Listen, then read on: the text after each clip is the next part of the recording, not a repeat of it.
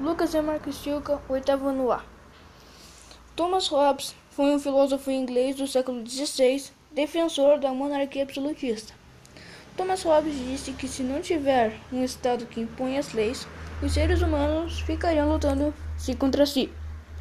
O coronavírus, chamado de Covid-19, chamado de corona porque tem formato de coroa. Alguns dizem que ele é primo da gripe espanhola. Por ser um vírus pouco conhecido, foi feita a quarentena em combate a ele.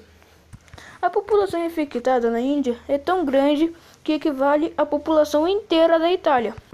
A Índia e a China são os que mais estão sofrendo pelo Covid-19. Thomas Hobbes apoiaria a quarentena, pois, se ele não teorizasse sobre as leis absolutistas, a humanidade viraria uma bagunça. Se agora com o coronavírus não tivesse quarentena, a humanidade entraria em extinção se não tivesse as leis.